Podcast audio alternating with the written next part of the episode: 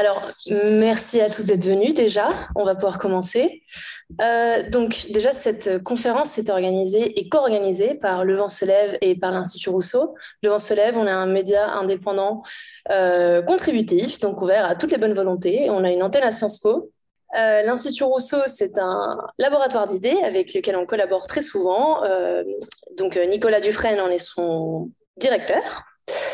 Euh, et je vais commencer donc par présenter nos trois intervenants d'aujourd'hui.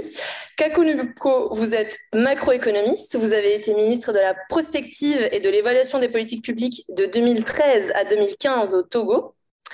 Vous êtes doyen de la faculté des sciences économiques et de gestion de l'université de Lomé. Vous êtes commissaire à l'agriculture, aux ressources en eau et à l'environnement de l'Union économique et monétaire ouest-africaine, qui rassemble huit pays de l'Afrique de l'Ouest, si je ne me trompe pas. Et vous avez récemment publié un essai qui s'appelle Une solution pour l'Afrique, du néoprotectionnisme au bien commun aux éditions Odile Jacob. C'est à cette occasion que nous sommes rassemblés ici. Étienne Espagne, vous êtes économiste de l'environnement et du développement. Vous êtes docteur en économie de l'environnement de l'EHESS, diplômé des mines ParisTech et de l'École d'économie de Paris. Vous étudiez notamment l'impact socio-économique du changement climatique, les stratégies d'adaptation et d'atténuation mises en œuvre dans les pays émergents et en développement. On pourrait y revenir. De 2017 à 2022, vous avez travaillé à l'AFD et depuis septembre 2022, vous êtes senior climate économiste à la Banque mondiale. Nicolas Dufresne, vous êtes haut fonctionnaire, économiste et directeur de l'Institut Rousseau. Vous êtes co-auteur d'un livre intitulé Une monnaie écologique et de nombreux travaux dans les domaines monétaires et institutionnels. Merci à tous les trois et aux équipes qui ont organisé cet événement. Nicolas, je vous laisse peut-être introduire cette conférence, poser les enjeux, ce qui nous amène à, avoir cette euh, discussion aujourd'hui. Merci beaucoup, euh, Malena. Alors, tout d'abord, je m'excuse auprès de tout le monde. J'ai la voix cassée, comme vous pouvez l'entendre. Donc, je vais essayer de euh, dire quand même, malgré tout, quelques mots euh, d'introduction. Et puis, je laisserai la place à deux brillants orateurs avant que ma voix ne me lâche complètement. donc, je voulais d'abord vous remercier pour, pour votre venue, remercier Kako d'avoir accepté de venir nous présenter son livre remercier Étienne d'avoir accepté de venir discuter euh, sur ces sujets importants. Alors évidemment, euh, euh, à l'Institut Rousseau, en effet, euh, l'ouvrage de Caco nous a tout de suite euh, beaucoup parlé. Pourquoi il nous a beaucoup parlé? Parce qu'il est relatif à des thèmes euh, que nous-mêmes on aborde dans nos travaux, la question du libre-échange, la question du protectionnisme avisé écologique et social, la question de la politique monétaire, de la monnaie comme bien commun, la question des biens communs en général. et voilà, je vous, je voudrais rapidement dire quelques mots sur ces, ces, euh, ces quelques thèmes. Il y en a bien d'autres dans, dans l'ouvrage euh, de Caco, mais je voudrais rapidement donner euh, voilà, des, des, avis sur ces quelques thèmes parce que ils concernent l'Afrique, mais il concerne aussi le monde. Et euh, beaucoup des constats que l'on peut faire pour l'Afrique, on peut aussi euh, engager des réflexions de même nature pour l'Europe et pour le reste du monde.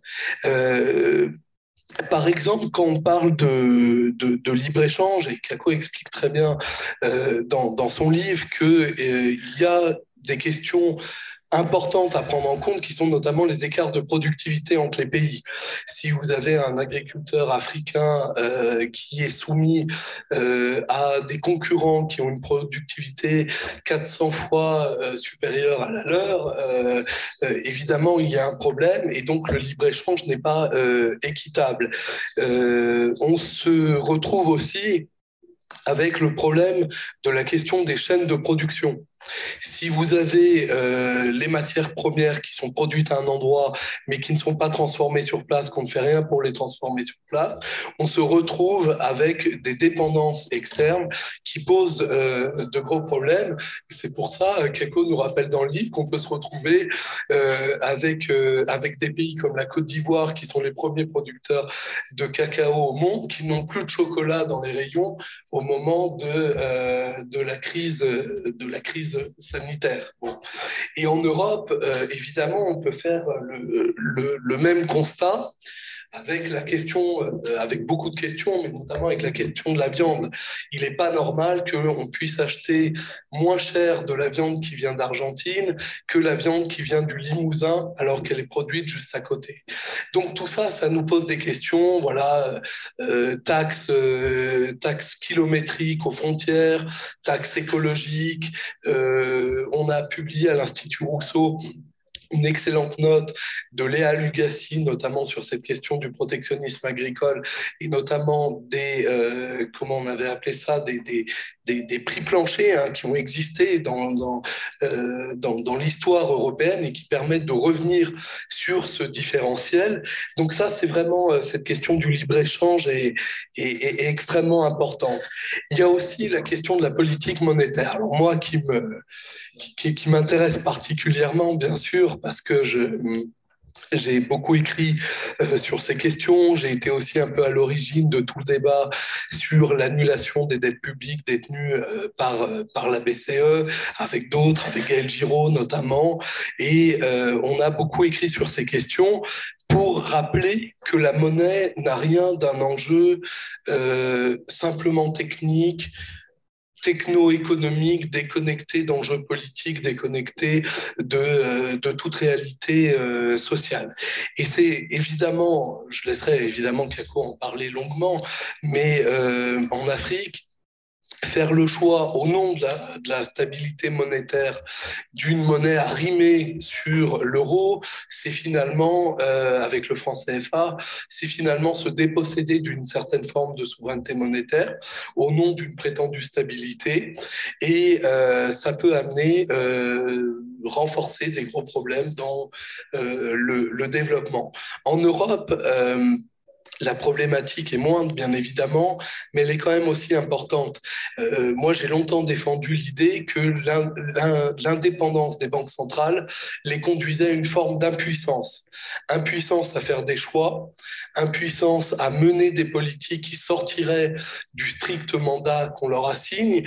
Et vous avez un jeu pervers qui se met en place ou quand vous demandez à un gouvernement euh, pourquoi il ne peut pas faire davantage sur la politique monétaire, il vous répond, mais vous savez, la Banque centrale est indépendante, je ne peux rien lui dire.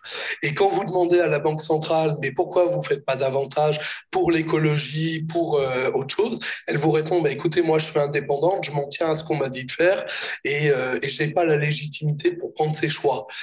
C'est comme ça qu'on en vient à des dogmes comme la neutralité monétaire qui fait qu'on n'arrive pas à séparer euh, et à, par exemple, euh, refinancer différemment les collatéraux, qu'ils soient euh, dans un sens écologique et qu'on refinance autant des entreprises polluantes et énergivores que des entreprises vertes, ou plutôt, plus exactement, que les titres que les banques présentent au refinancement auprès de la Banque centrale, euh, quelle que soit leur nature, sont finalement refinancés de la même manière, euh, ce qui crée finalement une euh, fossilisation du système économique et l'empêche de se transformer.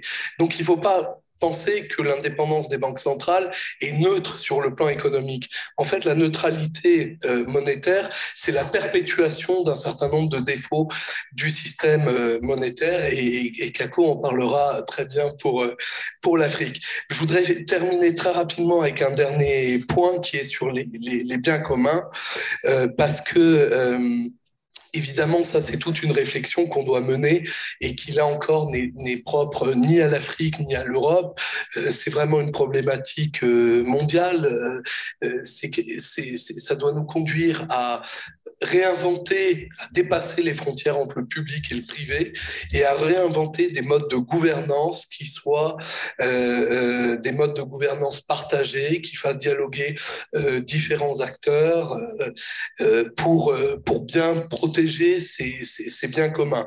Alors, euh, Kako explique aussi dans son livre qu'il y a des dynamiques sociales propres à l'Afrique qui la prédestinent, si je puis dire, euh, davantage euh, à à embrasser cette notion de bien commun et à la porter notamment dans, dans la gestion de la terre, dans la gestion par des collectivités, des communautés, voilà. Mais en Europe aussi, on doit faire ce travail Et ce travail aujourd'hui, il faut aussi qu'il porte sur la, question juridique.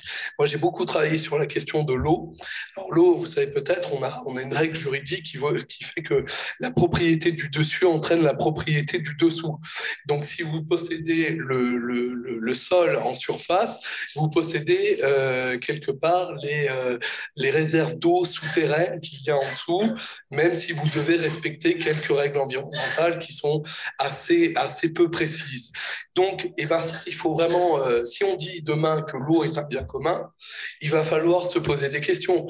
Qu'est-ce que ça veut dire, euh, par exemple, pour euh, Vitel et Evian Est-ce qu'on continue à leur permettre de forer dans les nappes des Vosges et d'assécher des, des nappes climatiques qui sont nécessaires pour le bon fonctionnement de la biodiversité et autres? Donc, excusez-moi.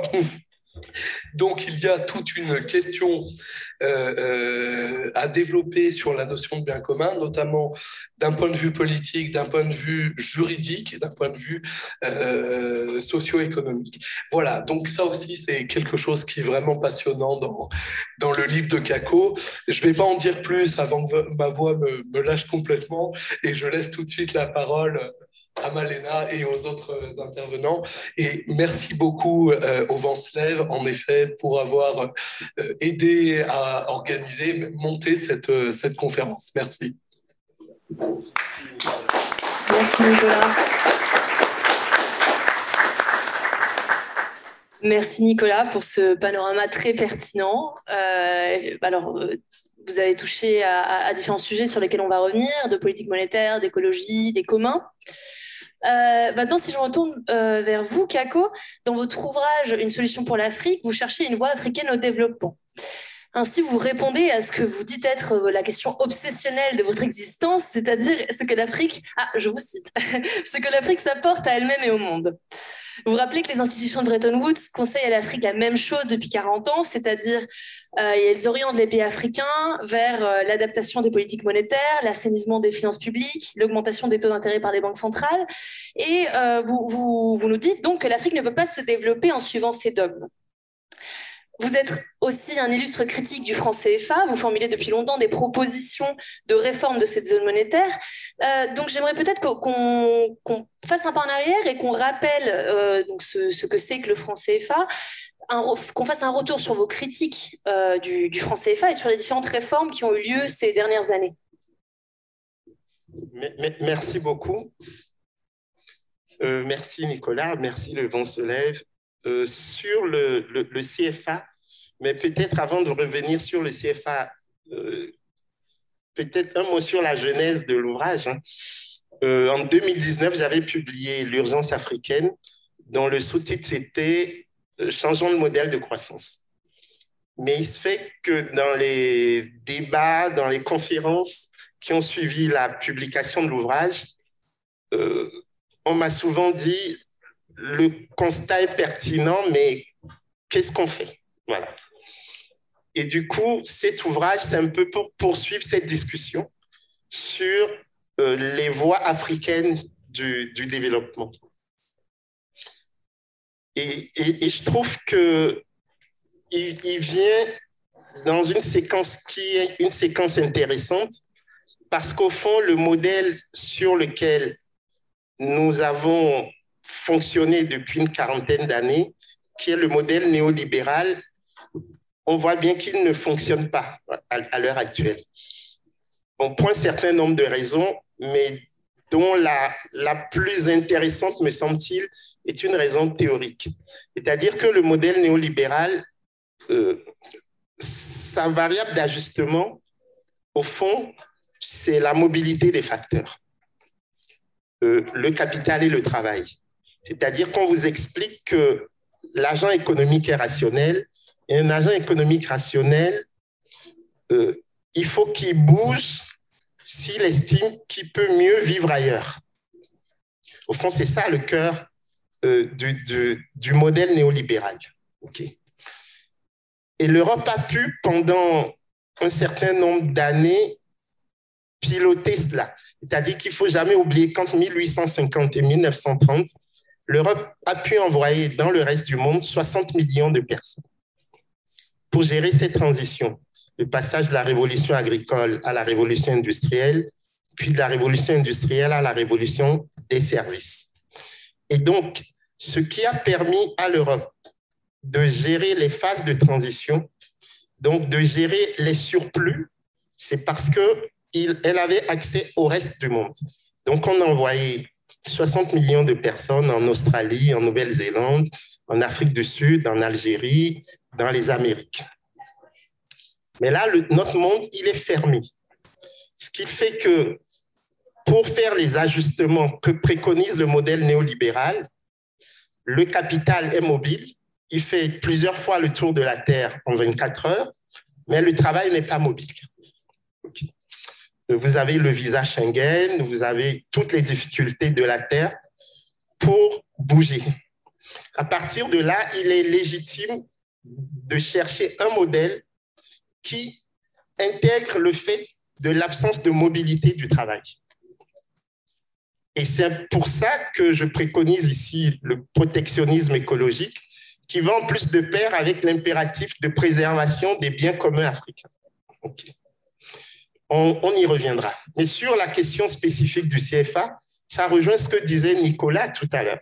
C'est-à-dire qu'on déconnecte de la vie quotidienne des populations le fait monétaire en l'exogénéisant. Donc en disant que la monnaie est neutre, euh, elle ne sert que pour euh, faire des échanges et au fond, circuler, il n'y a rien à voir. Et comme ce CFA, c'est une sorte de relique coloniale, puisque euh, c'est une monnaie qui a été créée en 1945, il n'y a pas eu de débat de société au moment de sa création. Il n'y a pas eu de débat de société au moment des indépendances africaines. On a toujours considéré comme un fait établi, un fait accompli, un fait incontestable. Et donc, euh, moi, depuis une vingtaine d'années, je m'insurge contre euh, le, déni du, débat autour du fait monétaire en Afrique francophone. Et c'est pour ça que je fais en sorte que le CFA fasse l'objet de, de, débats, quelle que soit la position qu'on peut avoir par rapport à cela. Euh, conformément à ce que disait Moss, la monnaie est un fait social total. C'est un fait économique, mais c'est aussi un fait politique, c'est un fait sociologique, quelquefois même un fait religieux. Et donc l'idée, c'est comment les populations d'Afrique francophone peuvent se réapproprier le fait monétaire et le mettre au service de la transformation structurelle de leurs économies. Après, si on a le temps, je pourrais revenir sur ce que je reproche exactement au CFA. Mais d'un point de vue euh, philosophique, euh, même la démarche me semble antidémocratique. Euh, je peux dire, oui, oui, quatre, quatre points de critique du CFA. Le premier, c'est que malgré les 75 années du CFA, nous n'échangeons toujours pas entre nous les, économies de la zone franc. La part des échanges intracommunautaires fluctue entre 10 et 15% Dans la zone euro, c'est 60 Or, si vous n'échangez pas entre vous, le fait de partager la même monnaie, ça n'a pas beaucoup d'intérêt. Attention, je ne dis pas que c'est à cause du franc CFA que les économies de la zone franc n'échangent pas entre elles. Je dis que la, la présence du franc CFA n'a pas engendré de dynamique d'échange intracommunautaire. Parce que fondamentalement, on n'est pas sorti de l'insertion primaire au sein du commerce international. Parce qu'on a des produits qui sont plus substituts que complémentaires. OK, le Bénin ne va pas vendre sa fibre de coton au Mali, qui ne va pas vendre sa fibre de coton au Burkina parce qu'ils font tous, ils produisent tous du coton. Donc, il y a cet enjeu euh, d'insertion primaire au sein du commerce international. La deuxième critique sur le CFA, c'est la question de la compétitivité. C'est une monnaie qui est en taux de change fixe avec l'euro, qui est structurellement une monnaie forte. Et donc, une monnaie forte pour des économies faibles engendre des ajustements qui sont mortifères en termes d'emploi et de croissance. Et j'ai beaucoup travaillé sur les filières cotonnières ouest-africaines. Et ce qu'on a observé, c'est que 40% de la compétitivité des filières cotonnières ouest-africaines renvoie à l'effet taux de change. Et dans le cas du CIRAD, on a comparé trois filières cotonnières, États-Unis, Brésil et Mali. La filière la plus productive d'un point de vue physique, c'est la filière malienne, du fait des conditions agroécologiques favorables à la production du coton. Mais au final, la filière la plus compétitive, c'est celle du Brésil, du fait des manipulations du réal, la monnaie brésilienne, qu'on ne peut pas faire avec le CFA. Donc, il y a un vrai enjeu autour de la compétitivité. Comme dit Danny Rodrigue, une monnaie forte agit comme une taxe sur les exportations et une subvention sur les importations. Donc, vous avez toujours l'incitation à importer plutôt que produire vous-même ce que vous consommez. La troisième critique, c'est sur le financement ou le sous-financement de la zone franc. Il faut savoir que l'objectif principal de la politique monétaire en zone franc, c'est la défense du taux de change, CFA euro, et donc la maximisation des réserves de change, qu'on appelle encore les devises. Donc, contrairement à ce qu'on dit et ce qui est dit dans les statuts officiels de la Banque centrale, ce n'est pas la lutte contre l'inflation qui est l'objectif principal de la politique monétaire en zone franc. C'est la défense du taux de change. Et ça a des conséquences importantes. Pourquoi? Parce que quand vous voyez qu'il n'y a pas de croissance dans votre économie, normalement, la Banque centrale diminue ses taux d'intérêt directeurs pour ouvrir les vannes du crédit. Mais comme nous ne produisons pas grand-chose, quand on ouvre les vannes du crédit, les crédits engendrent des importations de biens et services. Or, vous réglez vos importations avec des devises, des réserves de change. Donc, vous réduisez votre matelas de réserves de change jusqu'au moment où vous n'en avez plus suffisamment pour soutenir votre taux de change et là, vous devez dévaluer. Donc, quand votre arbitrage, c'est sur la défense du taux de change, la question des crédits à l'économie devient une question subsidiaire. Et c'est ça le cœur du sous-financement en zone franc. C'est parce qu'on n'a pas d'instrument de pilotage de la conjoncture. Parce qu'en plus, n'oubliez pas que quand vous êtes en taux de change fixe avec une monnaie euh, d'une autre zone, l'hypothèse implicite que vous faites, c'est que vous êtes dans le même cycle conjoncturel que cette autre zone. Ça veut dire que nous, nous subissons toutes les fluctuations de, de, de, de la zone euro. Aujourd'hui, le dollar est très élevé par rapport à l'euro, mais de facto, le dollar est très élevé par rapport au CFA. Ce n'est absolument pas lié à la conjoncture en zone franc. C'est lié à la conjoncture en zone euro. Donc, il ne faut, il faut pas oublier ce qu'il y a derrière les, les, choix d'arrimage. Vous voyez? Donc, nous devons gérer des fluctuations sur lesquelles nous n'avons aucune, euh, aucune cause ou même euh, aucune prise. Et enfin, dernier, quatrième point, c'est l'absence de, croissance dans les objectifs de, des banques centrales de la zone franc, qui sont en fait des copier-coller de la BCE. Euh, nous, nous avons trois articles qui sont fondamentaux pour le pilotage monétaire en zone franc. L'article 4 des statuts de la Banque centrale qui dit la Banque centrale est indépendante du pouvoir politique. L'article 8 qui dit que son seul objectif, c'est la stabilité des prix. Et l'article 36 qui dit qu'en aucun cas, elle ne peut aider les États. Il faut savoir que jusqu'en septembre 2002, nous faisions ce qu'on appelait le financement monétaire du déficit budgétaire, jusqu'à 15% euh, à peu près des recettes fiscales de l'année écoulée.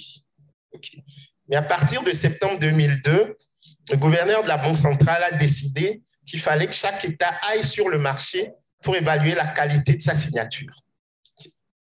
Et donc, on se retrouve dans une situation compliquée, c'est que la Banque centrale n'aide plus les États, mais les États eux-mêmes vont sur le marché à des taux de 6%, alors que les taux directeurs de la Banque centrale sont de 2%. Ça veut dire que les banques commerciales rachètent des titres d'État et vont pour ça récupérer des soins à la Banque centrale à 2%. Ça veut dire que ces banques commerciales récupèrent euh, en moyenne 4% euh, juste en faisant euh, des, des, des, opérations qui, qui n'engendrent pas de création de richesse.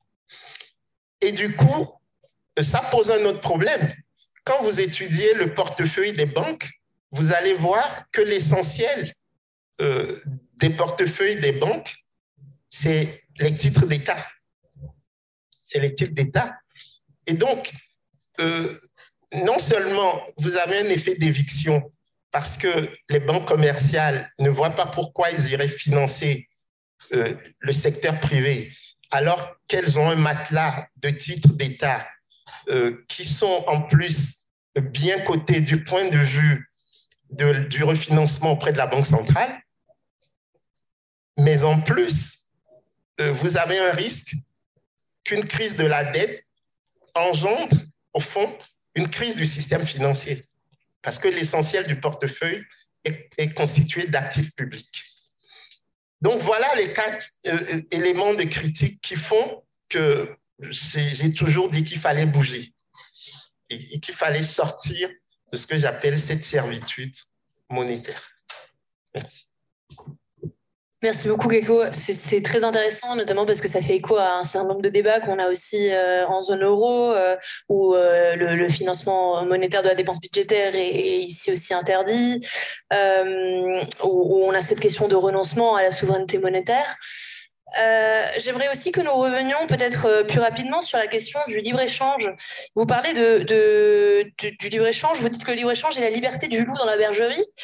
Euh, et, donc, est-ce que le problème pour le développement d'Afrique se, trouve aussi dans les échanges commerciaux et dans les traités de libre-échange entre l'Afrique et l'Union européenne, par exemple? Euh, et, quel bilan faites-vous aussi des traités intra-africains? Merci beaucoup j'ai bien noté la remarque, il faut que j'aille plus vite.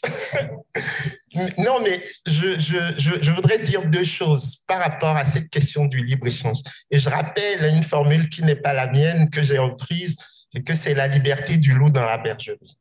Euh, en prenant un des exemples que Nicolas a pris tout à l'heure, c'est les écarts de productivité. C'est-à-dire que quand un producteur de riz de l'Arkansas aux États-Unis travaille pendant une heure, il produit 400 fois plus qu'un producteur de riz de Casamance au Sénégal. Mais il n'a pas 400 fois plus de coûts de production. Il a beaucoup moins. Ce qui fait que quand vous les mettez sur le même marché, le producteur de riz sénégalais, il disparaît. Il disparaît de deux manières. Soit il meurt, soit il se retrouve en banlieue parisienne. Puisque s'il est néolibéral, ce que la théorie lui dit, c'est que camarade, tu n'as rien à faire au Sénégal. Il vaut mieux migrer, vous voyez. Donc, euh, ce n'est pas possible qu'on mette sur le même marché des, des, des, gens qui ont des écarts de productivité aussi élevés. Mais ça va plus loin. Euh, toutes les études le montrent. Les pays du Nord subventionnent massivement leur agriculture. C'est-à-dire que par actif agricole, les États-Unis subventionnent 820 fois plus l'agriculture que la Tanzanie. C'est-à-dire que par, année, les États-Unis versent à chaque agriculteur 37 000 dollars. La Tanzanie, c'est 46 dollars. Résultat des courses, euh, l'agriculteur américain peut rester sur le marché alors même qu'il a des coûts de production largement supérieurs au prix du marché, alors que l'agriculteur tanzanien ne peut pas rester sur le marché si les coûts de production sont supérieurs au prix du marché. Ça veut dire que vous avez deux difficultés. La question des écarts de productivité, mais en plus la question des écarts de protection. Et de manière générale, on sait que les pays du Nord protègent leur agriculture à hauteur de 25% de la valeur ajoutée agricole. Et les pays du Sud sont à 4% en termes de protection. Donc, dans un système aussi inégalitaire, vous ne pouvez pas espérer que l'Afrique puisse se développer en ouvrant largement ses, ses frontières. C'est pour ça que je propose des écluses environnementales au moins pour protéger nos biens communs.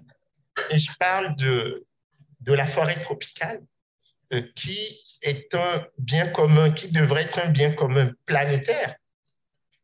Parce que ce qu'il faut avoir en tête, c'est que l'Afrique rend au reste du monde des services écosystémiques qui n'engendrent absolument pas de rétribution. Il faut savoir que l'Afrique émet 4% des gaz à effet de serre, alors que l'Afrique représente 17% de la population mondiale. Donc, ça veut dire qu'à tout le moins, euh, cet écart entre les 4% que nous émettons et les 17% que nous représentons devrait nous être payé, puisque nous, contribuons à sauver la planète. Vous voyez? Donc, cette idée de, protectionnisme écologique que je défends dans l'ouvrage, elle vient d'un constat très simple. L'Afrique aujourd'hui a 1 milliard 300 millions d'habitants une population dont la taille double tous les 25 ans. Elle a 650 millions d'hectares de terres arables. Il n'y a pas de raison que l'Afrique ne soit pas la prochaine puissance agricole du monde. Mais pour ça, elle doit se protéger et doit mettre au travail ses enfants. Du coup, ce n'est absolument pas euh, le fruit d'une idéologie euh, extanté euh, le protectionnisme que je promeux dans le cadre de cet ouvrage, c'est un constat froid d'un continent pour lequel les enjeux sont tels qu'il ne peut pas s'en sortir s'il reste connecté à cette mondialisation injuste. Et, c'est pour ça que euh, ce protectionnisme écologique, euh, nous devrions être très nombreux à le porter, et pas seulement en Afrique. Oui, oui, je, parle de la zone de libre-échange continentale africaine en disant attention, euh, ce qui est valable pour la relation de l'Afrique et le reste du monde est valable pour les relations intra-africaines. Si vous mettez sur le même marché un producteur égyptien et un producteur gambien, le producteur gambien, il peut disparaître. Ça veut dire que la zone de libre-échange continentale africaine ne pourra fonctionner que si on accepte un minimum de fédéralisme budgétaire. La capacité à faire des transferts des pays les plus riches d'Afrique vers les pays les moins riches d'Afrique. Sinon, euh, il serait absurde de penser que parce qu'on se dit africain, il n'y aurait pas de forme de prédation intra-africaine. Et il faut avoir en tête que même moi, je fais cette approximation abusive, c'est-à-dire je dis l'Afrique, mais, l'Afrique est d'une très forte diversité. Il y a 54 pays en Afrique, mais les six premières économies africaines, donc vous avez trois euh, dans le Maghreb et trois en Afrique subsaharienne. Hein. Dans le Maghreb, c'est l'Égypte, l'Algérie et le Maroc. En Afrique subsaharienne, c'est le Nigeria, l'Angola l'Afrique du Sud. Ces six premières économies font 65% du PIB africain. 65%. Donc, vous avez 48 économies africaines qui ne font que 35% du PIB. Ça veut dire qu'en termes euh, de, de ce qu'on pourrait qualifier de loupe déformante, il y a des risques de passer à côté de dynamiques très intéressantes qui se passent, mais qui passent sous les radars parce que ces six premières économies, sur ces six premières économies, vous en avez trois qui dépendent quasi exclusivement du pétrole. L'Algérie, le Nigeria et l'Angola. Du coup, quand on vous dit que l'Afrique, puisque les statistiques du FMI qui sont sorties euh, récemment disent qu'on prévoit un taux de croissance de 6% en Afrique pour 2023, ben, ça va être l'effet pétrole. En fait, c'est ça. Donc, ça va cacher les dynamiques endogènes à l'Afrique. Du coup, je suis pour la zone de libre-échange continental parce que ça me parle, ça renvoie au panafricanisme. Donc, c'est une vision, un projet de société mais ce panafricanisme que nous appelons de nos voeux ne peut pas se résumer à l'instauration de règles d'origine et au calcul sur le contenu local des produits qui vont circuler sur le marché africain. voilà, c'est incomplet. Merci. Merci beaucoup, Gako. Euh, Étienne Espagne, je me tourne vers vous. Alors, merci, vous, faites une, avez fait une formidable euh, transition en parlant de cette euh, hétérogénéité des intra-africaines. Euh, donc, Étienne, vous, avez travaillé à l'AFD. Je voulais vous poser euh, une question relative aux euh, politiques d'aide au développement. Elles font parfois l'objet de critiques, d'accusations de, néocolonialisme. Elles sont parfois inadaptées. En même temps, elles sont souvent nécessaires dans cette zone géographique avec de si grandes disparités. Quel regard est-ce que vous portez sur l'aide au développement des pays africains? Est-ce que c'est un levier pour résorber les inégalités économiques entre les pays d'Afrique de l'Ouest? Merci, merci. Je voudrais aussi euh, en profiter pour remercier Nicolas pour son, invitation et puis euh, Le Vent se lève pour l'organisation et puis Caco pour le plaisir de, cette discussion. Euh, je, vais, faire un petit pas en arrière pour, élargir sans doute un peu la focale. Je pense qu'on ne peut pas considérer les, politiques d'aide au développement indépendamment du, cadre plus large je dirais, macro-financier qui s'impose qui aux au, pays. Et c'est particulièrement, euh, je pense, le cas euh, aujourd'hui. Euh, les, les, dernières prévisions justement du, FMI annoncent des, crises de, la dette très, très importantes pour, pour de nombreux pays émergents et en développement.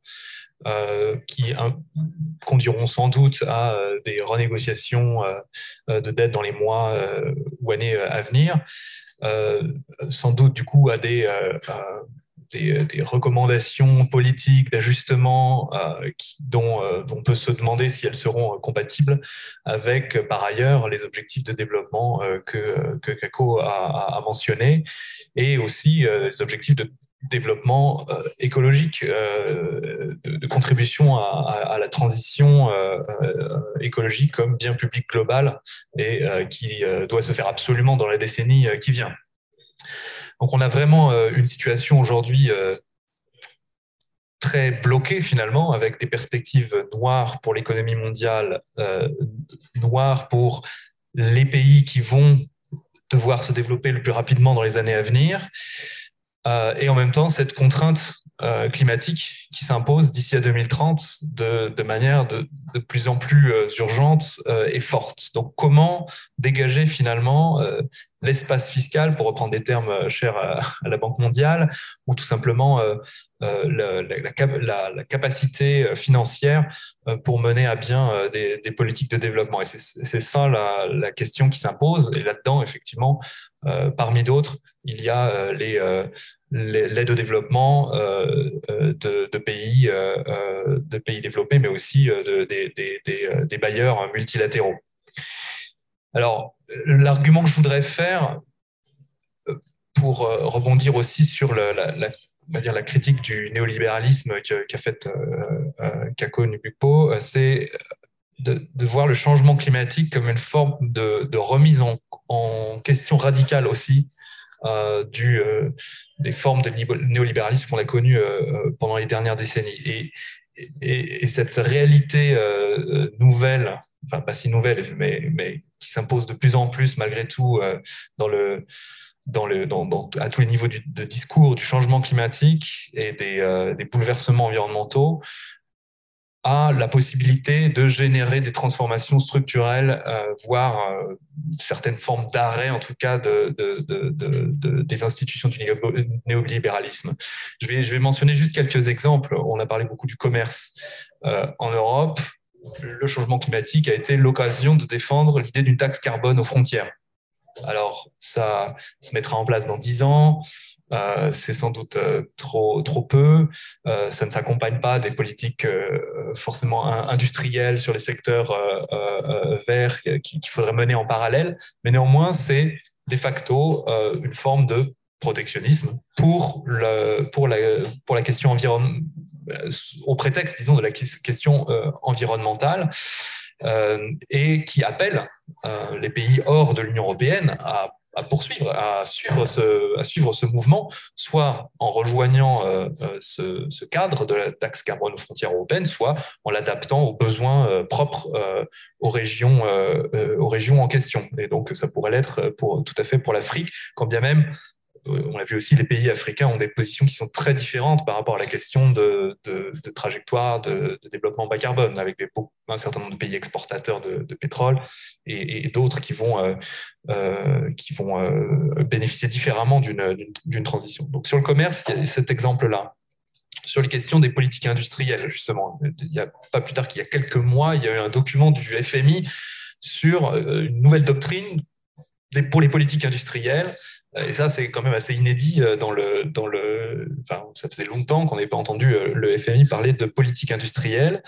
quant à la Banque mondiale, elle développe aujourd'hui de plus en plus d'analyses sur les chaînes de production verte en regardant euh, où se situent euh, les technologies euh, qui permettent de fabriquer du photovoltaïque, de l'éolien, etc., pour chaque pays. Et donc, avec les diagnostics qu'elle construit au niveau des pays dans ces nouveaux Climate Change Development Reports, qui vont couvrir l'ensemble des, des, pays clients de la Banque mondiale, il y aura à chaque fois une analyse euh, en termes euh, de, possibilités technologiques de développement de, la chaîne de, valeur pour les, euh, biens de la transition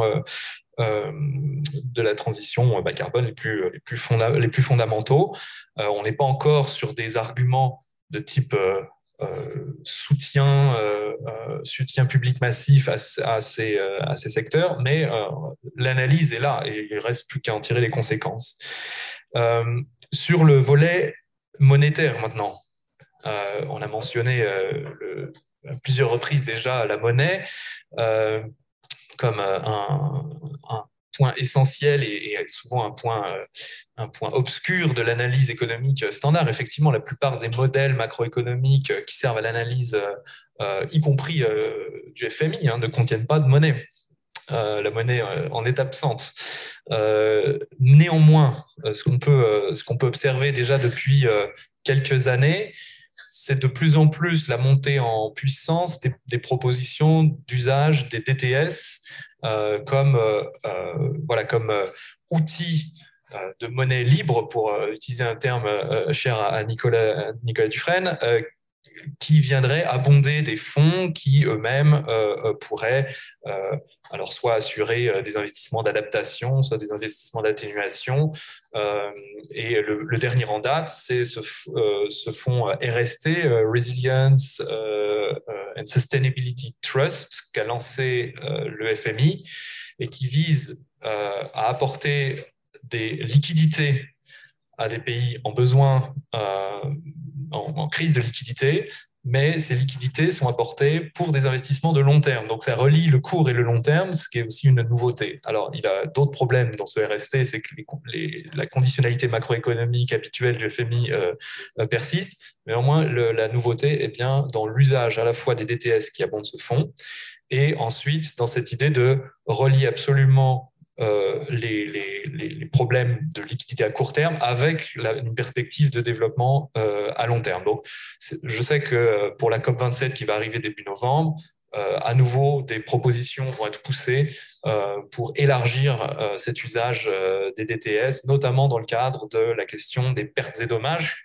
parce que l'idée étant que, et c'est particulièrement vrai pour l'Afrique, l'Afrique n'a absolument pas contribué au changement climatique, une partie des pays africains vont être très euh, impactés, y compris euh, sans doute en rendant certaines zones euh, assez difficilement habitables ou dans des conditions délicates, en tout cas dans la deuxième moitié du, siècle. et donc, ces pertes sèches par rapport auxquelles on ne peut pas s'adapter sont un problème central de la négociation euh, climatique entre pays du Nord et pays du Sud, euh, avec jusqu'ici un refus euh, des pays du Nord de, financer quoi que ce soit, mais ça a failli faire échouer la, négociation climatique à Glasgow l'année dernière. Mais cette année, ce sera vraiment au cœur des discussions. Donc les pays développés, l'Allemagne en tête d'ailleurs, propose un Global Green Shield, on appelle ça, euh, qui est fondé surtout sur des systèmes assurantiels. Mais les pays du V20, qui sont les, 20, les, pays les plus vulnérables face au changement climatique, eux, considèrent que la proportion de financement public non assurantiel lié à cette, protection face aux impacts, aux impacts, climatiques doit être augmentée. Et elle pourrait l'être augmentée par un abondement de droits de tirage spéciaux du FMI.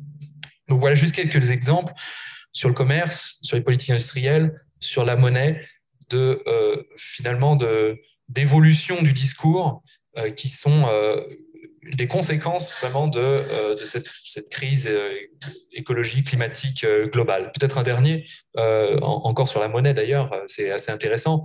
C'est cette question de la neutralité de marché qui est tombée récemment en fait, hein, bah, au niveau de la Banque centrale européenne.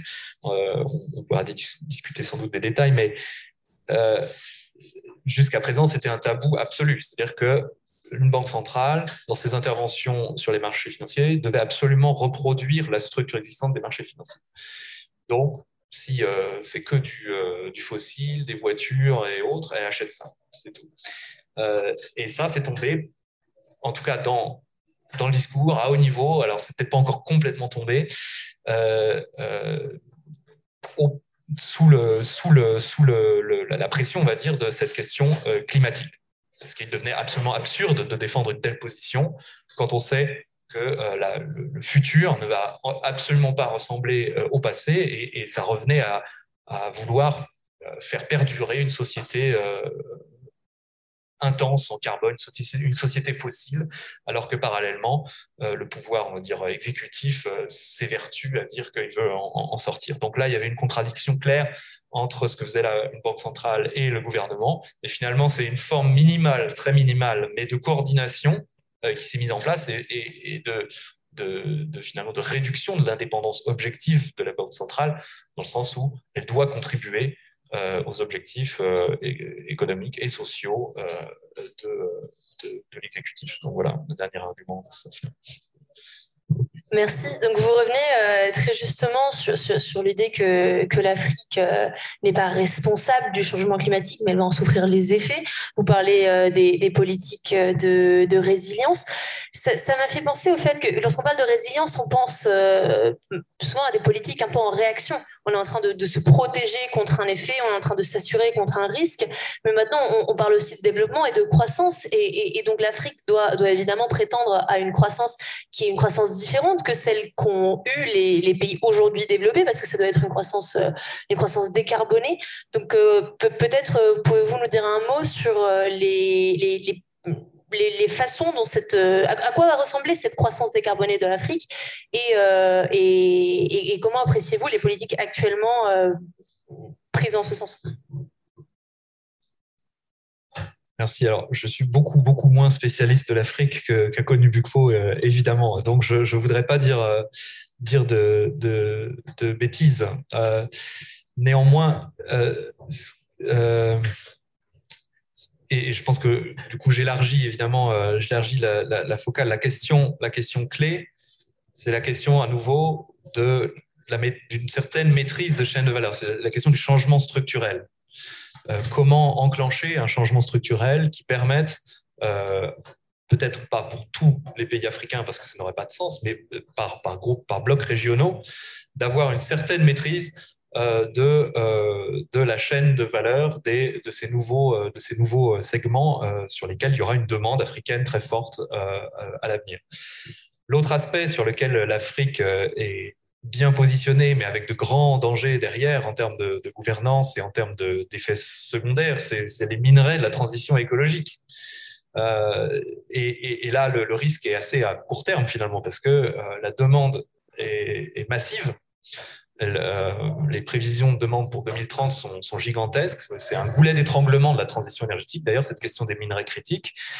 Euh, et il y a des risques, évidemment, que cette, demande très importante se traduise sur le, terrain euh, bien par des projets qui alors, génèrent des dégâts déjà localement sociaux et environnementaux, mais aussi au niveau au niveau des, pays, euh, tout ce qu'on appelle le Dutch disease, euh, toutes les conséquences finalement d'une croissance qui serait euh, exclusivement orientée sur l'exploitation de ces, de ces ressources, avec l'incapacité du coup à se diversifier et à, et à, et à, et à, faire émerger d'autres secteurs.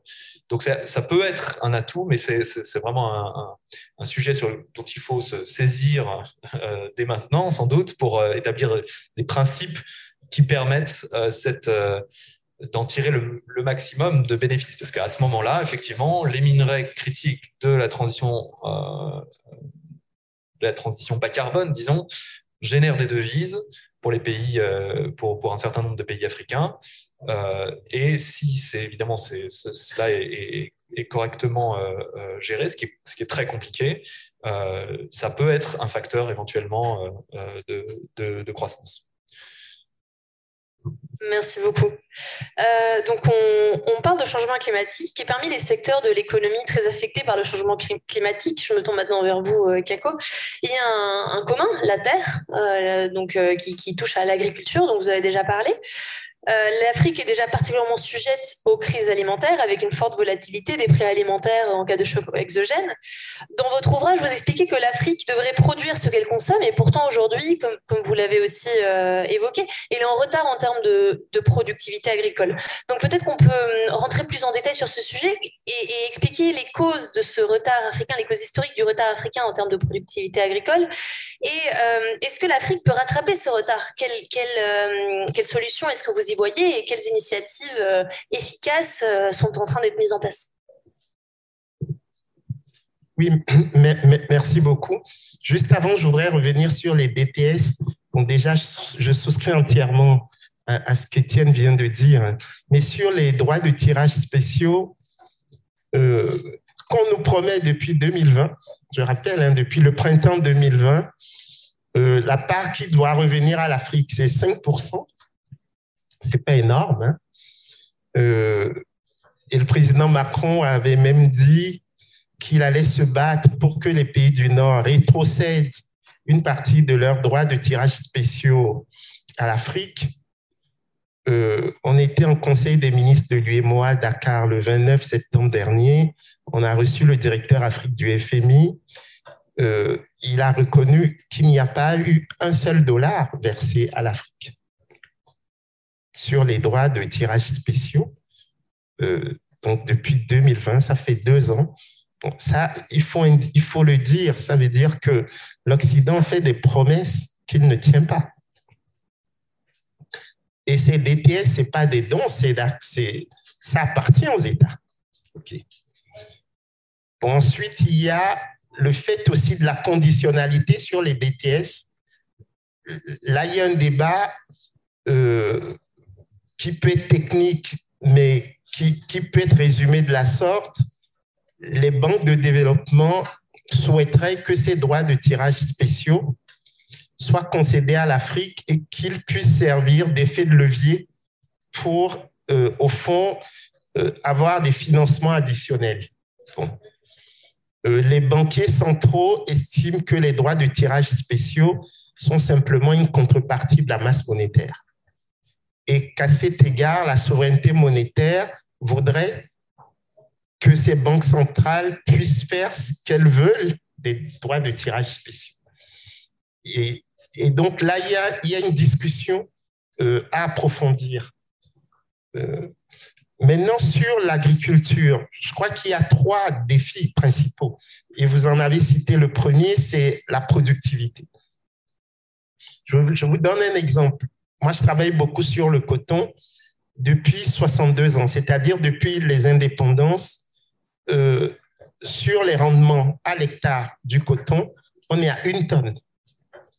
Qui en 2022, il y a certaines régions d'Afrique de l'Ouest où on est même passé à 800 kg à l'hectare.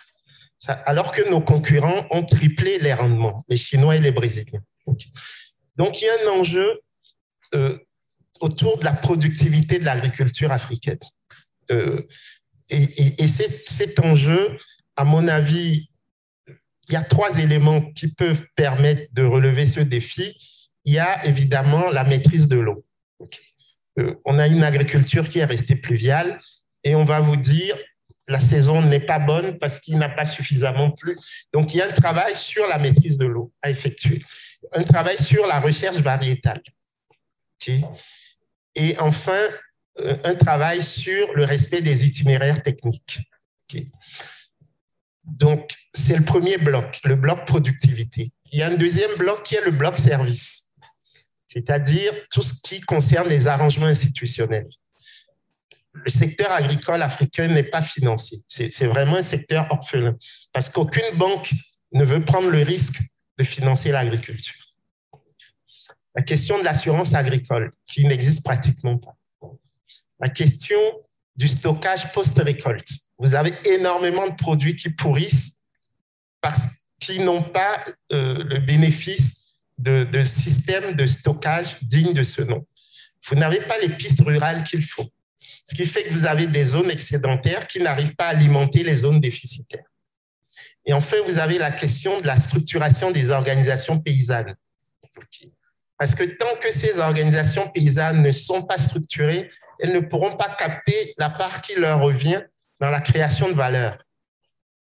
Et du coup, ce second, ce deuxième bloc autour des arrangements institutionnels me paraît crucial. Et enfin, vous avez un troisième bloc qui est celui de la cohérence des politiques publiques. Je suis incapable de vous dire en Afrique aujourd'hui quel est l'objectif des politiques agricoles. Est-ce que, comme l'a dit Nicolas tout à l'heure, on veut garantir des prix? Donc, euh, Dixit Pro politique agricole commune de l'Union européenne, première version.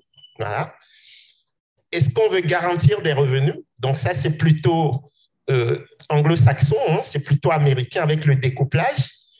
On laisse les prix fluctuer, mais comme les agriculteurs sont aussi des citoyens qui doivent avoir un minimum de niveau de vie, on leur verse directement des revenus sur leur compte en banque. Donc, où est-ce qu'on veut faire les deux?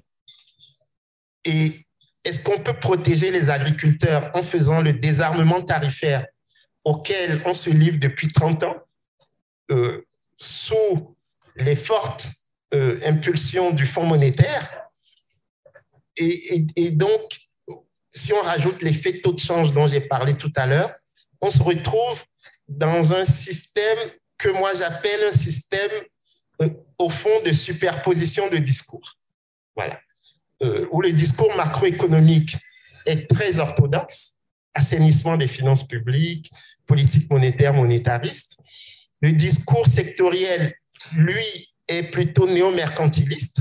Ça veut dire, on veut être agressif à l'export, mais on se protège à l'import. Et avec les gains, on finance l'accroissement de la productivité. Ça, c'est plutôt asiatique. Et le discours microéconomique, il est onusien. C'est l'atteinte des objectifs du développement durable avec la question du travail des fonds. Mais quand vous avez lu Germinal de Zola, vous comprenez tout de suite que l'industrialisation ne se fait pas, en tout cas ne s'est pas faite historiquement dans les conditions euh, qui sont celles des ODD. Et donc, ces trois niveaux de discours sont contradictoires d'un point de vue paradigmatique. Donc, il y a un enjeu de cohérence des politiques publiques euh, et, donc, si on, si on additionne au fond ces trois défis, et si on essaye d'y répondre de, de, de, manière, euh, comment dire, progressive, mais en étant lucide sur les marges, euh, Étienne a parlé de ces marges, je crois qu'on aura fait œuvre utile. Mais j'insiste sur un point euh, sur lequel Étienne a fait, euh, je, trouve, quelque chose de très intéressant. C'est au fond ce qu'on appelle la reprimarisation des économies africaines. C'est-à-dire que les enjeux sont tellement urgents qu'au fond, le processus de transformation structurelle des économies africaines est bloqué. C'est-à-dire que les États, pour avoir des ressources tout de suite, euh, repartent vers le système colonial, c'est-à-dire l'insertion primaire au sein du commerce international. Et, nous, dans, dans, dans l'UMO, on a ce débat. On avait un mix énergétique qui donnait beaucoup de place aux renouvelables. Mais maintenant que la Côte d'Ivoire exploite son pétrole et que le Sénégal a découvert le gaz, on voit que le, discours change. Les, dernières réunions qu'on a, euh, c'est clair que les Ivoiriens, les Sénégalais disent, mais regardez l'Allemagne, euh, avec la guerre russo-ukrainienne, l'Allemagne euh, remet en service ses centrales à charbon. Pourquoi voudriez-vous que nous, les Africains, dans notre processus d'industrialisation, nous acceptions de laisser tomber le fossile au bénéfice du non renouvelable parce que l'Occident aurait décidé qu'on devrait passer aujourd'hui au, renouvelable. Donc, il y, a, il y a des discussions très intéressantes euh, à l'heure actuelle euh, qui, qui, font que je n'ai pas l'impression qu'il y ait une vision africaine du processus de développement. Euh, voilà. Non, je trouve euh, très très intéressante l'idée de superposition des, euh, euh, des, paradigmes un peu et, les, contradictoires avec les niveaux orthodoxes, mercantilistes et onusiens. Effectivement, je trouve c'est une très bonne manière de voir les choses. Vu qu'on a un peu de temps, vous évoquez la question du, financement de l'agriculture et, les difficultés qu'a la finance africaine à financer l'agriculture. Vous, traitez également dans votre euh, ouvrage le financement de l'innovation et le fait que l'Afrique est un pays extrêmement jeune. ce serait logique de penser que, continent extrêmement jeune, ce serait logique de penser que, c'est un continent dont, dont, devrait surgir énormément d'innovations dont nous avons besoin, notamment pour mener cette transition. Euh, est-ce que vous pouvez revenir sur les, difficultés qu'est la finance africaine à financer l'innovation et, pourquoi euh, est-ce qu'on y est ou est-ce qu'on n'y est pas et, pourquoi? Oui, question, complexe. Euh, moi, ce que j'observe en Afrique, c'est que le triptyque État, territoire et société, il n'est pas correctement articulé. C'est-à-dire qu'au fond, euh, les, États ont mis beaucoup d'accent sur les capitales et les grandes villes et ont abandonné euh, l'interland de, de, leurs espaces respectifs. Or, il y a énormément d'innovations qui se passent au niveau local. Et donc, on a un enjeu, c'est le passage à l'échelle. C'est-à-dire, quand vous avez un jeune Nigérien qui découvre quelque chose de fabuleux. À Maradi, donc euh, très très loin de Niamey, ça risque de ne jamais passer à l'échec. Et, du coup, l'absence de politique, euh, ce qu'on appelle les systèmes nationaux de recherche et d'innovation, cette absence fait qu'il y a beaucoup d'innovations en Afrique qui sont des innovations frugales, mais qui restent au niveau micro. Et donc, il y a un enjeu, c'est de, de coupler euh, ces innovations avec des politiques d'aménagement du territoire qui vont nous permettre d'identifier les gisements d'innovation et de les articuler à ce qu'on appelle une trajectoire technologique. Et donc, ce que je ne vois pas pour l'instant, c'est le travail autour de la notion de trajectoire technologique. Et je vois au contraire une pluralité d'innovations, mais dont, euh, au fond, la, la, pertinence, ou en tout cas la cohérence avec la vision du développement n'est pas assurée. Et à ce moment-là, on pourrait aussi revoir le fonctionnement de notre système financier parce que, au fond, il est resté très extraverti. C'est-à-dire qu'aujourd'hui, ce que les banques financent le plus en Afrique, c'est les grandes sociétés mondialisées. En général, les télécoms, euh, les sociétés de négoce. Mais on n'a pas, pas le financement des PME. Et ce milieu manquant, il faut absolument travailler à le, à le combler. Donc, les grandes sociétés ont accès au financement à des taux d'intérêt relativement bas. En plus, elles, peuvent faire jouer la concurrence en allant sur le marché. Et vous avez au niveau des TPE beaucoup de microfinances, mais les taux d'intérêt sont très élevés. dans la microfinance.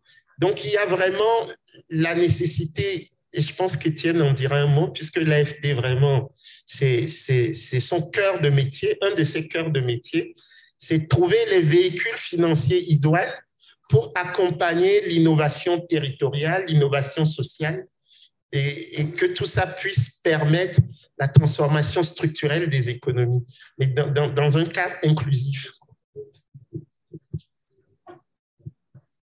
juste si je peux réagir effectivement à, ça, moi, peut-être euh, deux, choses. Il y a euh, la mention des, innovations frugales. Je pense que ça, c'est quelque chose de fondamental et qui, euh, justifie en soi en fait euh, l'idée de création d'une agence africaine de développement pour l'Europe. Euh, parce qu'il faut que ces innovations aussi se diffusent euh, bien au-delà euh, de, de l'Afrique. Donc l'AFD avait fini par aboutir dans, dans, son dernier plan stratégique à l'idée qu'on était tous en développement, et, mais ça s'est pas vraiment matérialisé par des outils euh, de, diffusion, euh, de diffusion d'expérience et d'innovation.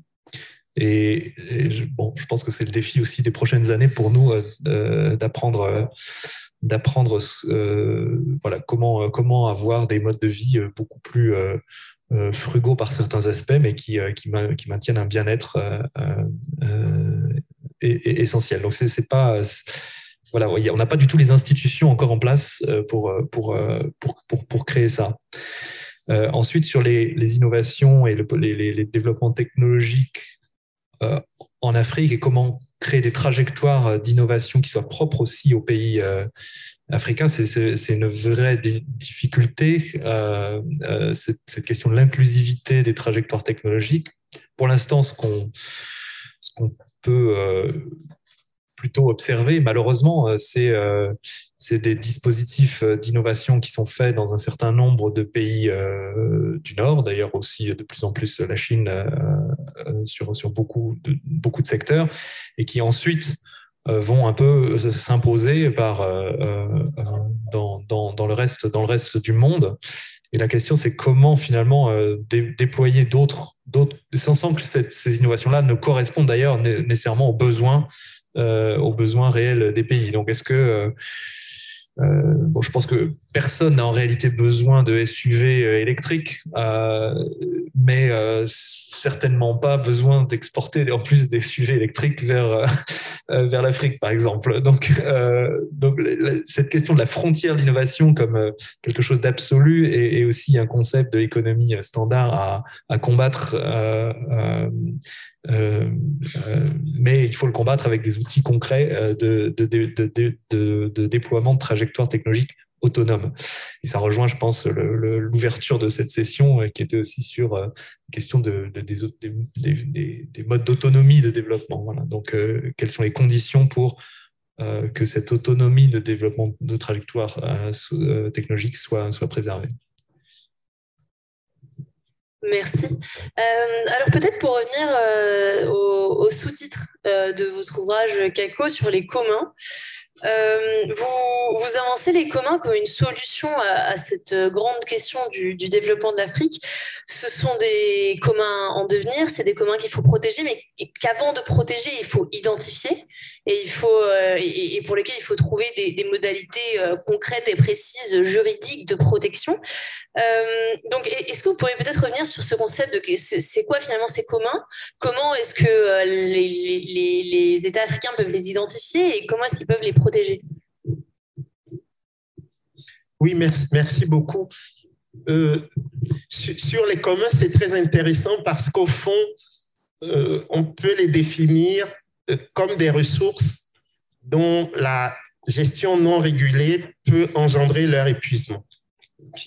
C'est quelque chose qu'on peut accepter comme définition de, de, de, de biens communs. Euh, ça suppose trois dimensions. Bien identifier la ressource en question, bien identifier les parties prenantes et bien identifier les modes de régulation. Et, c'est pour ça que dans le chapitre consacré au foncier, euh, c'est très intéressant parce que la Banque mondiale a, beaucoup poussé pour l'individualisation des titres fonciers, avec l'idée que comme c'est un collatéral généralement prisé par les banques, euh, l'individualisation des titres fonciers allait favoriser l'accroissement euh, du crédit à l'économie. Mais quand vous étudiez le droit coutumier, le droit foncier africain, vous vous rendez compte qu'on est plutôt dans ce qu'on appelle les faisceaux de droit. C'est-à-dire que la terre appartient en général aux communautés. La terre appartient rarement à un individu. Et donc, il y a ceux qui ont le droit de vendre la terre, il y a ceux qui ont le droit juste d'utiliser la terre, et il y a même ceux qui ont le droit de passer par la terre. Par exemple, les pasteurs qui vont faire circuler leurs troupeaux dans un cadre symbiotique avec la fumure organique qui va naître de, la bouse de vache et tout. Donc, vous avez rarement une propriété unique de la terre. Ce qui fait qu'il euh, n'y a pas de jour en Afrique où vous n'avez pas de conflit foncier. Parce que vous avez des phénomènes de revente, euh, de, vente multiples, parce qu'au fond, il n'y a pas un propriétaire unique. Voyez, donc on peut multiplier les exemples, mais ce, que je, ce, sur quoi je plaide ou ce pourquoi je plaide dans l'ouvrage, c'est qu'on ne peut pas faire comme si l'Afrique n'avait pas d'institution précoloniale, parce que ça nous rattrape, en. C'est-à-dire que le, mythe d'institution, entre guillemets, moderne, dans un contexte qui lui-même a développé pendant des millénaires des modes de vie, des contrats sociaux, des institutions. Euh, tout ça crée des formes d'hybridation euh, génératrices d'incertitudes au quotidien et donc de comportements euh, qu'on pourrait qualifier d'opportunistes. C'est le cœur du, du débat africain aujourd'hui c'est cette, cette, hybridation institutionnelle qui mérite qu'on aille regarder de près, situation par situation, localité par localité. Je vous donne un exemple parce que c'est un exemple qui a fait couler beaucoup d'encre ces derniers mois. C'est la lutte contre le djihadisme en Afrique. Face à l'échec des armées africaines, un certain nombre de chefs d'État ont commencé à dire allons voir les chefs locaux, allons voir les chefs coutumiers pour euh, voir au fond s'ils ne seraient pas capables de parler aux différentes parties prenantes. La France a dit, pas question, vous n'allez pas discuter avec les chefs parce que vous allez discuter au final avec les djihadistes. Vous voyez? Mais donc, on peut multiplier les exemples. Quand on parlait de la monnaie tout à l'heure, moi, il y a beaucoup de gens qui me posent la question, euh, est-ce que vous pensez qu'on peut vivre sans le franc CFA. Je dis oui, mais avant le franc CFA, il y avait des monnaies en Afrique. Le franc CFA, il est né en 1945. Mais l'histoire de l'Afrique, elle est millénaire. C'est-à-dire que la colonisation a réussi quelque chose d'impressionnant, c'est la perte de confiance dans les capacités endogènes de notre continent à traiter les questions du continent. C'est ça. Et, donc, on ne pourra pas euh, enclencher un véritable processus de transformation de nos sociétés si on ne retrouve pas cette confiance. Et pour retrouver cette confiance, il faut retourner à la base pour savoir quelle est la cosmogonie, quelles sont les cosmogonies, de quelle manière nous articulons euh, le, les noumènes et les phénomènes, pour reprendre les, catégories de Kant. Et, donc, de ce point de vue, il y a tout un travail à faire euh, qui, est derrière ce que j'appelle une solution pour l'Afrique. Au fond, c'est de dire, euh, dans la tripartition temporelle qui est la nôtre, c'est-à-dire ce qu'on appelait le, mouvement, le mouvement volontariste des 20 premières années de l'indépendance, où les jeunes États-nations devaient constituer euh, via des investissements publics massifs, un certain nombre de biens publics.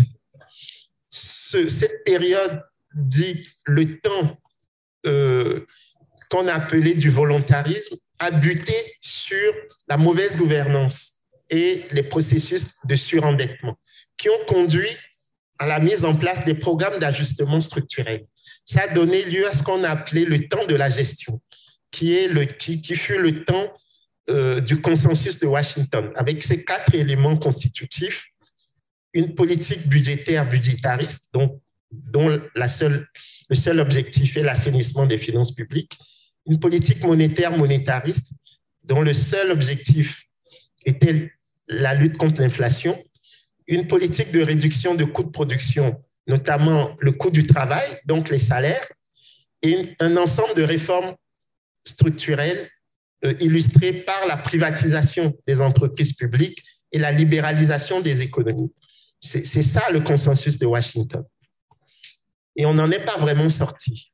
Mais suite aux deux chocs symétriques que le monde a connus sur les dix dernières années, disons le choc de 2008, la crise des subprimes, et le choc de 2020, la pandémie de Covid, et le quoi qu'il en coûte, il est très difficile aujourd'hui au FMI de nous dire que l'État doit rester en retrait de la régulation.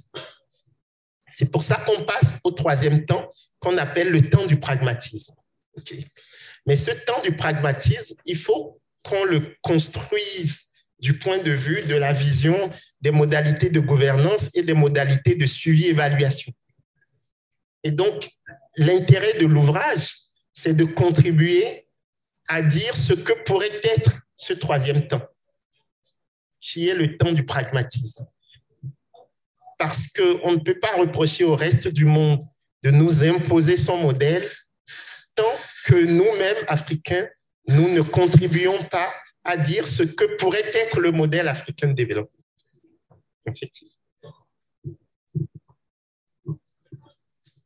Donc en fait un ouvrage qui est, beaucoup plus dans la, dans la proposition, après peut-être du coup un premier ouvrage de, de, constat. Euh, donc peut-être qu'on peut passer aux questions de, de la salle. Ou alors Nicolas, peut-être euh, veux-tu faire euh, une question? Très bien. Alors je vais passer le micro.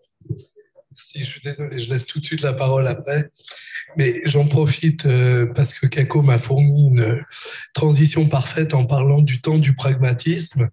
Et notamment, euh, dans ton ouvrage, tu abordes la question d'une agence africaine de la dette. Et euh, il n'y a pas si longtemps, donc quand on a eu ce, débat dont je parlais sur l'annulation euh, des dettes publiques détenues par la BCE, Étienne m'avait alerté notamment sur un dispositif qui existe au, sein de l'AFD, les contrats de développement, où on annule des dettes euh, publiques en échange de, de, de, de projets d'investissement, de développement.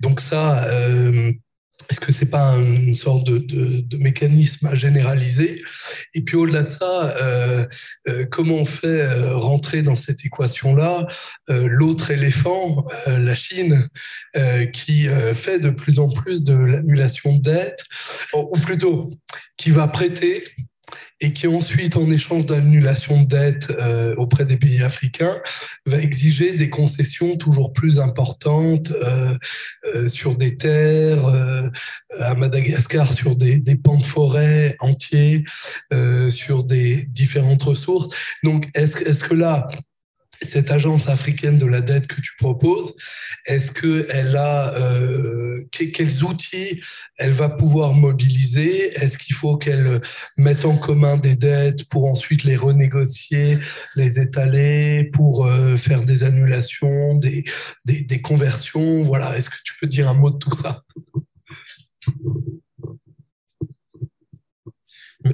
Merci Nicolas. Oui, l'agence euh, africaine de la dette, en particulier l'agence ouest africaine de la dette que je propose dans l'ouvrage, en fait, c'est un travail qu'on est en train de faire avec euh, quelqu'un que tu connais certainement, Massimo Amato de, de l'université Bocconi de Milan, euh, qui est en train de proposer un schéma analogue pour la zone euro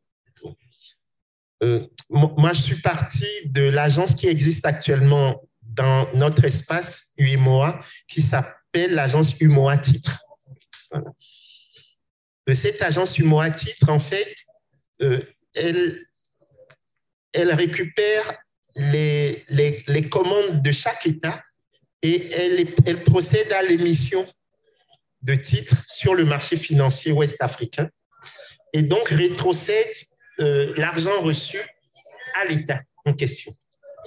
Mais il se fait que tous les États euh, vont à un taux de 6% à peu près, c'est-à-dire le, même taux d'intérêt.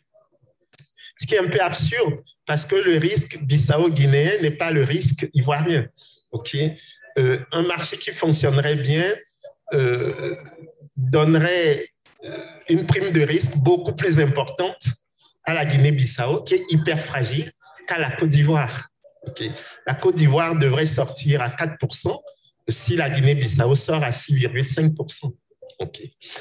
Donc, ce que je propose ici, c'est que plutôt que de faire État par État, que l'agence UMOA titre se, se mette comme personnalité morale, un peu comme le mécanisme européen de stabilité, pour aller emprunter sur le marché maintenant et rétrocéder aux États, mais pas au même taux d'intérêt. Et comme en même temps le cercle des économistes vient de proposer euh, au président de l'Union africaine, Macky Sall du Sénégal, la création d'une agence africaine de notation, je me dis qu'on pourrait récupérer les notations de cette agence africaine euh, pour euh, gérer les taux d'intérêt auxquels l'agence ouest-africaine de la dette pourrait concéder les, les, les, emprunts aux États. Mais il faut dire que ce que nous propose ici, c'est des prêts perpétuels, c'est-à-dire qu'on ne, on, ne va pas rembourser le capital, on va juste rembourser les intérêts.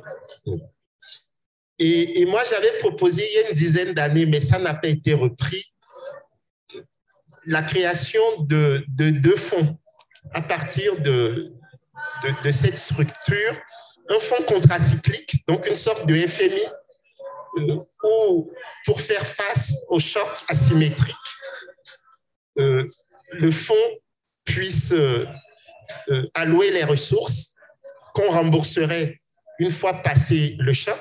Par exemple, on dit qu'il y a sécheresse au Niger, ou il y a inondation au Burkina Faso. Là, la monnaie ne peut pas faire grand-chose et le Niger ou le Burkina n'ont pas les marges de manœuvre budgétaires pour y faire face. À ce moment-là, euh, le fonds contracyclique interviendrait et une fois qu'on aura passé l'étape difficile, on rembourserait. Et l'autre fonds que j'avais proposé, c'est un fonds de productivité pour augmenter structurellement la productivité des facteurs, en particulier tout ce qui est euh, interconnexion par exemple, les infrastructures euh, de communication euh, physique, euh, les, les, routes, l'électricité, tout ce qui renvoie au fond à la productivité des facteurs. Pourquoi j'avais proposé ça? C'est parce que la commission de l'UMOA a dans ses statuts la capacité d'aller sur le marché financier pour emprunter. Mais elle ne peut pas emprunter au-delà de ses fonds propres. Et donc, ce que moi j'avais proposé, c'est qu'on modifie les statuts du traité de l'Union économique et monétaire ouest-africaine pour que la commission de l'UMOA puisse emprunter au-delà de ses fonds propres et qu'on garantisse euh, l'écart avec les réserves de change que nous avons au niveau du Trésor français. Bon, ça n'a pas été repris, mais je pense que via l'Agence ouest-africaine de la dette, il y a des choses qu'on peut faire sans aller jusqu'à la mutualisation, euh, qui est un peu ce qui a été fait dans le cadre des 740 milliards d'euros euh, de l'Union européenne euh, il y a quelques mois. Mais ce serait l'objectif final, en fait, de cette agence de la dette. Et il faut jamais oublier que la réflexion sur cette agence est corrélative de celle sur la mise en place d'une nouvelle monnaie pour l'Afrique de l'Ouest, la monnaie ECO. Et pour l'instant, ce qu'on a proposé, c'est un peu à l'instar de l'Union européenne des paiements de 51-57, c'est-à-dire une monnaie commune mais pas unique. Et, pour l'instant, on rattacherait cette monnaie ECO à un panier de devises notamment le dollar, l'euro, le yuan chinois et la livre sterling. On met toujours la livre sterling parce que le Nigeria a 80% de ses réserves de change en livre sterling. Or, le Nigeria, c'est plus de deux tiers du PIB de l'Afrique de l'Ouest et 52% de sa population. Et les monnaies existantes actuellement seraient en taux de change fixe mais ajustable avec cette monnaie éco. Et on créerait un tunnel de fluctuation euh, entre ces monnaies et la monnaie éco. Et donc, on a les deux leviers, le levier monétaire et le levier budgétaire. Et, ensemble, on pourrait, parce que vous comprenez l'enjeu aujourd'hui de la transition monétaire en Afrique de l'Ouest, c'est le passage d'une économie extravertie, où on a un système CFA qui accompagne bien l'exportation des matières premières sans transformation sur place, avec en contrepartie une classe moyenne urbaine qui vit au-dessus de ses moyens, parce que justement, euh, ces moyens lui viennent de la classe paysanne qui, elle, n'a pas de contrepartie en termes de biens publics, à un système qui va financer l'économie intérieure. Parce que quand vous avez un milliard 300 millions d'habitants, vous avez un marché potentiel qu'il faut financer. C'est pour ça que quand les dirigeants africains donnent l'exemple de l'Asie comme modèle à suivre pour l'Afrique, euh, je souris parce que ce ne sera jamais le modèle africain. Le modèle africain va ressembler beaucoup plus au modèle d'Amérique du Nord. C'est-à-dire que le tracteur de la croissance africaine, ça va être la demande, ça va pas être l'offre, ça va être la demande. Et c'est pour euh, nourrir cette demande qu'il va falloir faire des investissements massifs en fait. Pour moi, c'était l'erreur fondamentale du FMI au début des années 80, c'est de penser qu'on peut brider une démographie exponentielle. La fameuse absorption qu'il fallait contrôler pour équilibrer les budgets. Je pense qu'on aurait dû faire des investissements massifs en se disant, cette démographie, de toutes les façons, elle va être le tracteur de la transformation structurelle africaine. Et, donc, 40 ans après, on se retrouve dans, cette situation. Merci. Merci beaucoup. Alors, on va quelques autres questions.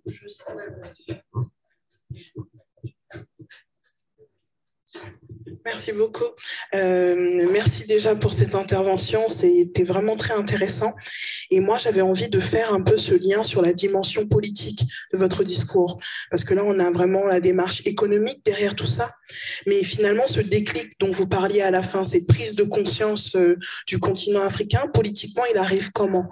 Comment est-ce que euh, on sort juste d'une réflexion? Très bien. parfait, parfait.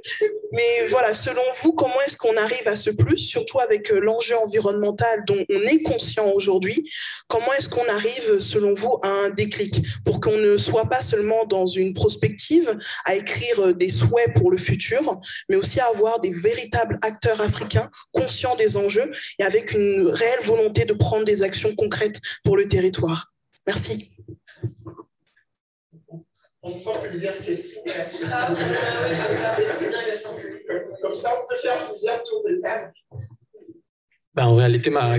Excusez-moi.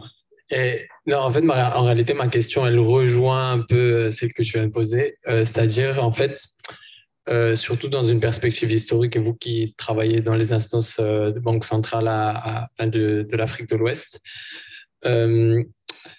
prise, la, la, depuis la dévaluation de 1994, quelle a été la prise de conscience, donc politique notamment, euh, et euh, au niveau euh, du coup des banques centrales, en fait, de cette dépendance au franc CFA, notamment au regard du fait que, que vous venez de dire à Dakar au sommet, qu'il y avait cette, cette importance du, du, de maintenir la parité. Mais quelle a été la prise de conscience des banques centrales et également euh, de, des, acteurs politiques après cet événement-là?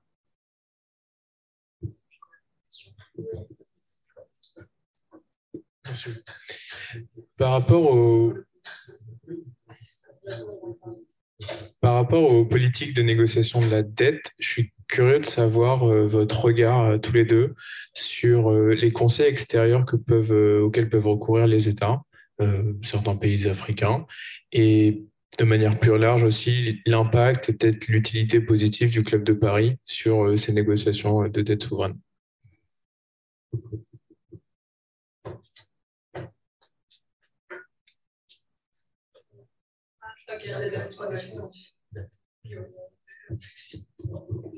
Oui, merci beaucoup. Euh, oui, sur la question politique, c'est très intéressant parce qu'au fond, moi, j'ai toute une réflexion sur la trajectoire des élites, en fait. Et, ma thèse, c'est celle de l'illégitimité des élites politiques africaines. OK. Pas parce qu'elles seraient moins bien formés que d'autres, mais la question de l'extraversion intellectuelle euh, nous rattrape. C'est-à-dire que quand vous observez la formation historique des élites euh, africaines, c'est au fond cocher toutes les cases de la méritocratie occidentale. Au fond, c'est le déterminant majeur euh, du positionnement en Afrique. Et, et, moi, je l'avais dit quand j'étais au gouvernement togolais, j'ai dit une fois lors d'une conférence que je ne me sentais pas légitime. Parce qu'au fond, euh, on me renvoyait à une communauté qui est mon village d'origine, alors que les motivations pour lesquelles j'avais été nommé n'étaient pas liées au caractère représentatif de mon fonctionnement par rapport à ma communauté à laquelle on me renvoyait ou vers laquelle on me renvoyait. Donc, il y a cette extraversion qui fait qu'au fond, euh, l'élite intellectuelle, l'élite politique africaine a simplement chaussé les bottes de l'ancien colonisateur. Et du coup, elle s'est disqualifiée pour être la force motrice du changement structurel en Afrique. Et ça, c'est quelque chose que j'observe avec les révoltes euh, des jeunes Africains. Et, quand on lit ces révoltes, on se rend compte que ces jeunes Africains ne se reconnaissent absolument pas en nous, en fait. Parce qu'on nous accuse, au fond, euh, d'être des étrangers sur nos propres territoires. Ou quand on n'est pas des étrangers sur nos propres territoires, euh, la prédation dont on fait preuve fait en sorte qu'on n'est pas différent de l'ancien colonisateur. Donc, il y a une question euh, fondamentale de la légitimité des porte-paroles de l'Afrique aujourd'hui.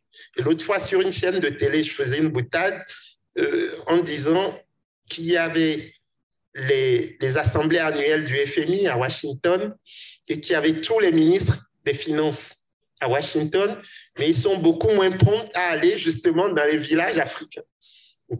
Et que le seul qui tirait bénéfice de, ce type d'assemblée, c'est Air France.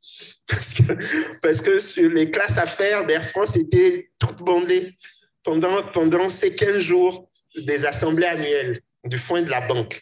Mais donc, plus sérieusement, je crois qu'il y a un travail à faire aujourd'hui pour dire que pour essayer d'identifier dans la jeunesse africaine dans tout ce qui est en train de se monter comme initiative citoyenne, les acteurs du changement. Ok. D'accord. Ok. Oui, donc, donc ça, c'est, je pense que c'est la réponse aux deux premières questions qui, qui, qui se rejoignent. J'ai été peut-être un peu lapidaire, mais je crois qu'il y a une réflexion qu'on peut euh, avoir sur la représentativité ou la légitimité des élites africaines. La question de la dette, euh, on peut dire deux choses. Première chose, il y a une modification de la structure de la dette. OK? Le, le, le, privé est de plus en plus présent. Disons que nos États se sont beaucoup endettés euh, sur le marché. Et donc, on a des problèmes de représentativité là également au moment de la négociation des annulations de dettes. Euh, la force du Club de Paris, c'est qu'on on savait à peu près à, qui on avait affaire et il y avait moins de coûts de transaction. A un autre élément, et c'est le deuxième, c'est la montée en puissance de la dette chinoise. dont Nicolas parlait également tout à l'heure. Et là, on se retrouve dans des systèmes de troc. quand on prend l'exemple de l'Angola, c'est contre des barils de pétrole, en fait. Hein. OK? Vous savez que la Chine a récupéré le port de Sri Lanka parce que ben, Sri Lanka n'arrivait pas à rembourser. Donc là, on est dans les systèmes de troc et du coup, il faut faire hyper attention. Euh, et ce qu'on espère dans le cadre du G20 qui aura lieu en Indonésie dans les prochaines semaines, c'est qu'il y ait un consensus euh, autour des, acteurs clés du traitement de la dette africaine.